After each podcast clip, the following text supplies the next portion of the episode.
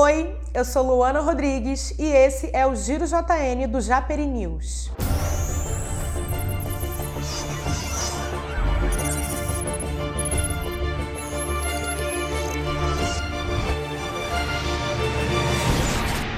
O governo do estado anunciou que irá investir 72 milhões de reais em um reforço para aulas remotas. O benefício é destinado aos profissionais da rede estadual de ensino. Essa é a primeira vez que o governo do estado investe na melhoria das aulas remotas.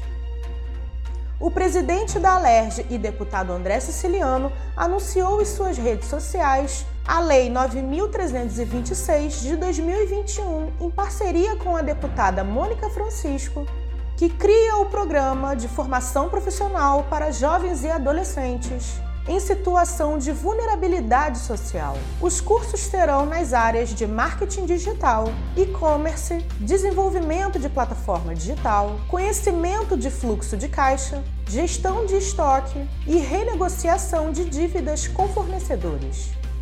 Nesta quinta-feira, 8 de julho, o secretário estadual de Infraestrutura e Obras, Max Lemos, recebeu os vereadores de Japeri, Walter Trajano, Renan Esquiavo, Tiago Careca, Ziel Pavani e professor Josimar Mota, onde atendeu solicitações para saneamento básico e asfalto no município. E agora, as notícias de Japeri. Essa semana foi realizado um encontro para fomentar cultura, turismo e gastronomia das áreas rurais do município. O encontro realizado entre as Secretarias Municipal de Agricultura e Pesca, Cultura e Turismo tem o objetivo de traçar metas para promover o desenvolvimento rural da cidade, com o turismo ecológico, os eventos típicos e a gastronomia local. Em virtude da pandemia, muitos alunos constam matriculados, mas não comparecem às escolas.